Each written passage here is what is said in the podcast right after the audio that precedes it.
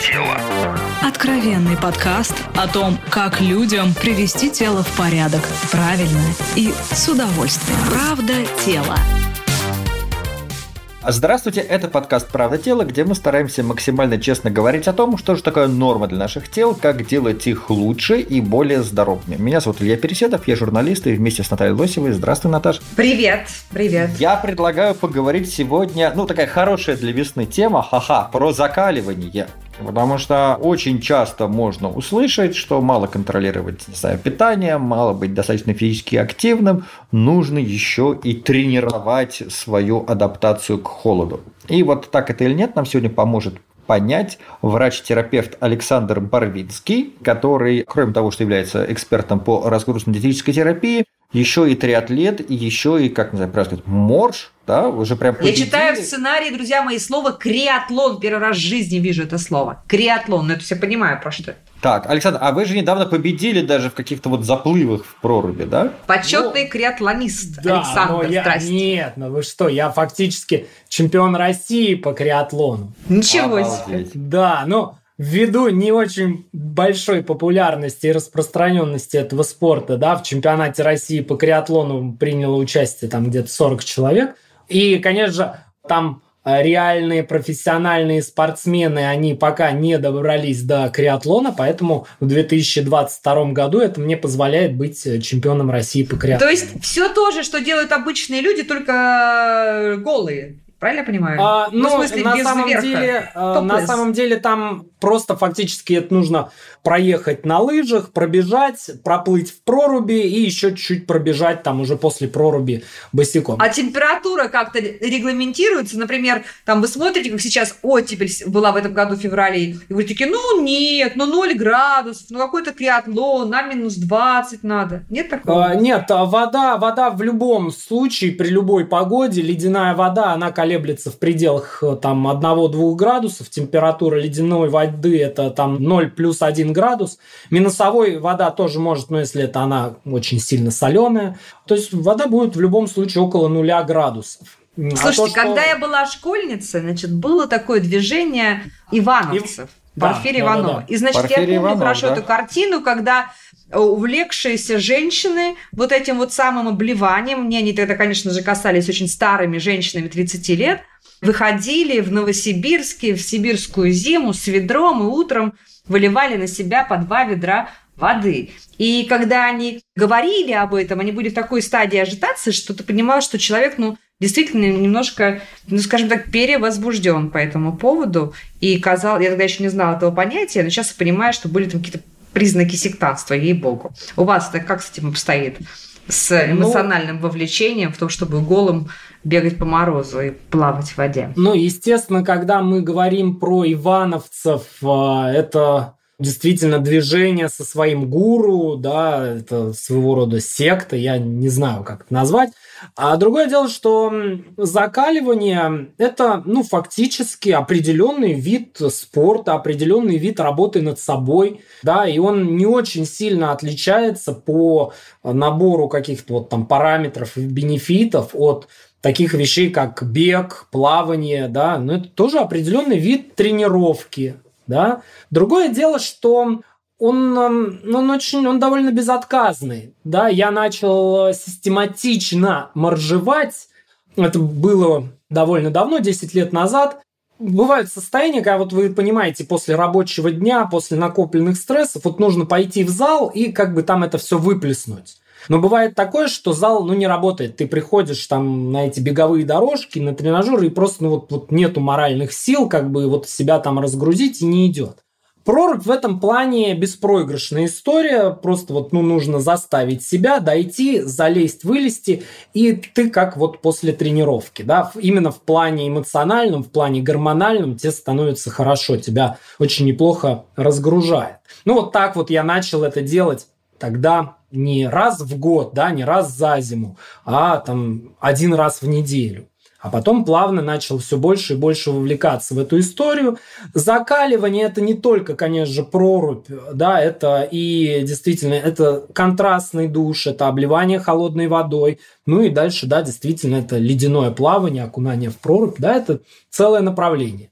Ну, давайте сразу же разделять, да, есть закаливание как э, вид работы над собой, есть, ну, какие-то определенные секты со своими гуру, есть э, крещенские купания, и это все разные вещи, конечно. Давайте же. про закаливание, потому что действительно да. интересно. А можете нам рассказать, вот как доктор, механизм закаливания? То есть что происходит от того, что вот мы делаем такой стресс? Ну это же стресс, правильно мы устраиваем да, организм? Э, смотрите, ну что конечно. происходит? Почему мы, не, мы, почему мы как бы не должны после этого что там болеть? Или сердечно-сосудистая система должна укрепиться, наверное? Да, да и, кстати, да, второй вопрос. А что происходит? Конечно. Значит, смотрите, в первую очередь вы должны понять, что когда мы окунаемся в холодную воду, сразу же вылезаем и э, надеваем теплую, хорошую, нормальную одежду, мы не получаем никакого реального значительного переохлаждения. Запускается мощнейшая сосудистая реакция, да, реакция наших, наших капилляров. И вот эта вот сосудистая реакция, в принципе, ну, это вот такая работа нашей микроциркуляторной системы, ее, ее такая прогонка, это, в общем-то, полезно. Происходит определенное также гормональное изменение, и фактически для начала, вот когда вы только начинаете тренироваться этому, да, мы даже больше задействованы психологические аспекты, побороть страх, преодолеть это. Дальше начинается уже тренировка сосудистой реакции. Вот так вот задействовать наши капилляры, это, в принципе, само по себе полезно. Да? Наше здоровье, наша продолжительность жизни, оно во многом зависит от состояния нашей микроциркуляторной системы. И это очень мощная тренировка нашей микроциркуляторной системы. Я напоминаю, это наши капилляры.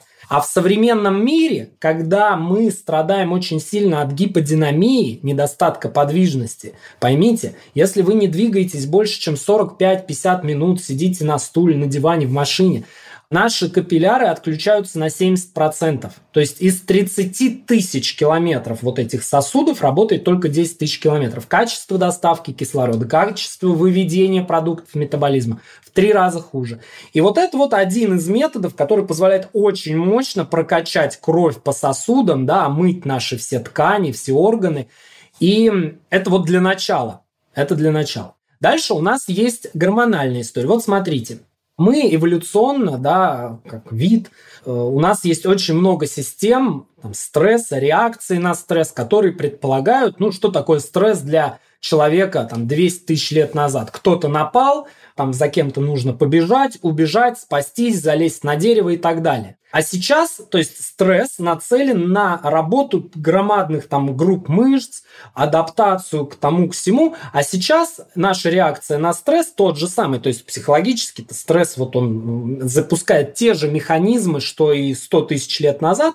Только в результате сейчас наша реакция на стресс, это мы как-то по-другому нажимаем на кнопку мышки или как-нибудь немножко более резко начинаем давить на педаль газа да, ногой. А при этом в кровь выбрасывается целый коктейль да, веществ, которые направлены на то, чтобы мы стали там быстро бежать, спасаться, прятаться и хорошо соображать. Это все не реализуется. И прорубь, вот как раз то, что я тогда заметил, это метод, как быстро вот этот весь коктейль реализовать, накопленный за день.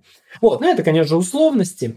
Но в целом начинается вот с этого. Дальше идут э, другие, более глубокие механизмы адаптации к холоду. У нас, например, есть определенный тип жировой ткани, так называемая бежевая жировая ткань. Какая? Бежевая. Бежевая, мне показалось да. бешеная. Да, ну, не-не-не, бежевая, значит, она в каком-то смысле бешеная, потому что это жировая ткань, которая очень эффективно способна переваривать сама себя, в первую очередь для тепловыделения. И вот у нас э, действительно вот эта ткань начинает больше развиваться, и эта ткань, которая способна хорошо сама себя переваривать, и, в общем, тоже для современного мира это очень неплохой навык. Естественно, люди, которые закаляются, они лучше себя чувствуют в плане температурных перепадов, то есть это повышение адаптивных возможностей организма. Вы лучше себя чувствуете в холоде, в жаре, организм совершенствуется. На, это хороший такой тюнинг. Правда тела. Правда тела. Правда тела.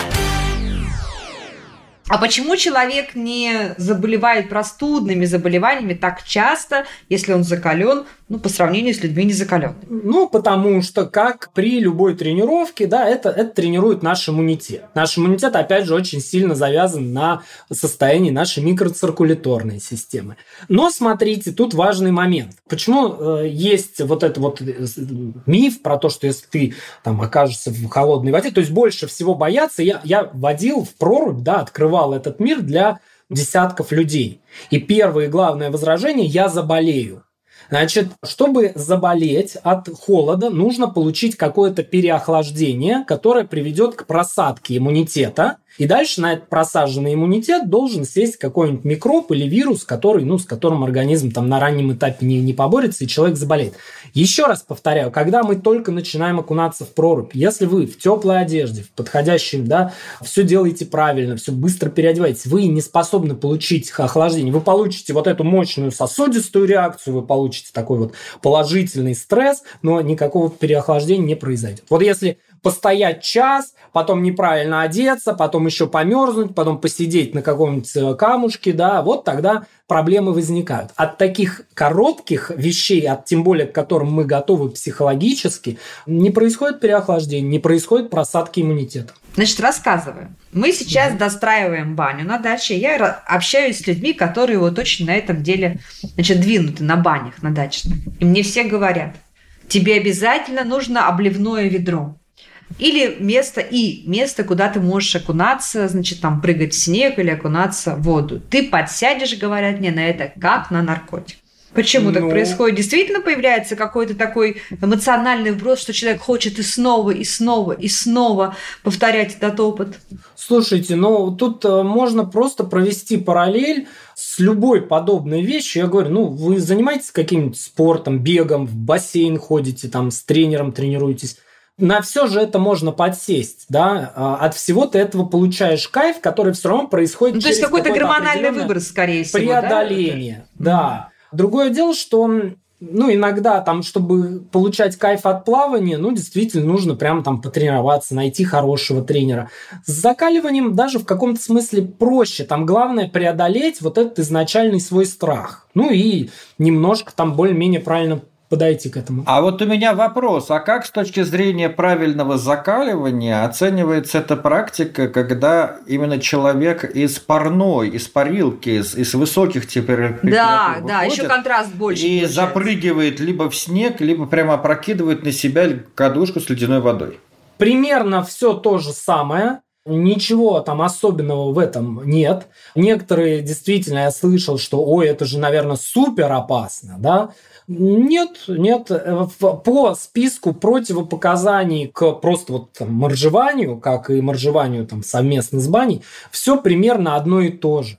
Другое дело, что вместе с баней, когда вы окунаетесь после бани в прорубь, э, это, в общем-то, гораздо проще дается. И, э, конечно же, охладиться тоже довольно сложно, потому что, естественно, организм в нагретом состоянии, ну, получить какое-то там еще переохлаждение, это нужно довольно долго там времени в проруби просидеть. То есть это в каком-то смысле... Хорошо. Ну, это, если... это, это немного разные дисциплины, там чистое моржевание и такое. Если нет э, бани, э, если нет проруби в шаговой доступности, э, нужно ли следовать вот рекомендациям там старых советских физкультурников, которые советовали всем начинать день с контрастного душа и вообще как вот закаливание в домашних условиях? Это реально и нужно ли это?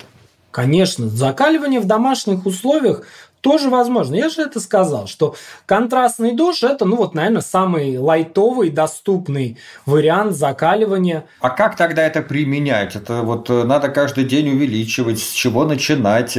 Нужно ли сразу врубать э, самую холодную воду или все-таки разбавлять ее тепленькой? Слушайте, ну, если мы говорим про э, там молодого, здорового, более или менее человека, у которого нету серьезных заболеваний сердечно-сосудистой системы, там, стенокардии, каких-то серьезных патологий. То есть для большинства там, молодых людей, даже там, в возрасте, но с нормальным здоровьем, вы можете совершенно спокойно даже начать и, и пойти и окунуться в проруби. Да? То есть контрастный душ Вы можете включить холодную, включить горячую. Естественно, ну, основная задача не обжечься горячей водой, а холодную воду можно включать самую холодную, вот так вот это чередовать, прислушиваясь к своему организму. Здесь эм, Обычно спрашивают про постепенность подхода к самому моржеванию, к проруби. И мое утверждение, что для большинства людей не требуется ну, реально какой-то долгой подготовки, там, с весны, с лета начинать там окунаться. А я утверждаю, что большинство людей при нормальном здоровье могут сразу же пойти искупаться в проруби, да, под руководством какого-нибудь да, опытного товарища. А если мы говорим про контрастный душ, ну уж вот готовиться к контрастному душу, ну это совсем странно. Там уж берешь заходишь э, холодной водой, горячей, обливаешься. И это можно чередовать. Просто можно, естественно, можно увеличивать продолжительность приема этого контрастного душа, ориентируясь на свои ощущения. Но какой-то вот прям такой методики плавного там введения и совершенствования в контрастном душе, ну не скажем. Ну да, увеличение продолжительности пребывания там. Вы несколько раз сравнили закаливание со спортом, но если говорить про бег, там есть какие-то стандарты. Не знаю, выбежать полумарафон из двух часов или там ну, начать бегать там со скоростью, не знаю, там хотя бы 7 километров в час, там 5 километров и так далее. А в закаливании есть такое, там, там полчаса простоять под холодным душем, или там вот проплыть в проруби, не знаю, 200 метров. Есть какие-то внешние факторы, по которым ты можешь отслеживать успех своего закаливания? Вы немножко в одну кучу смешали несколько разных вещей. В спорте есть как бы критерии каких-то достижений, да, там, ну, из серии разряды, время, за которое там человек пробежал 10 километров или марафон, да, и вот можно улучшать эти результаты и объективно сравнивать с результатами других людей. Естественно, в зимнем плавании и вот в этих дисциплинах, да, моржовых, так сказать, тоже есть определенные направления, в которых можно совершенствоваться да, и показывать какой-то спортивный результат. Да, это одно дело, спортивный результат.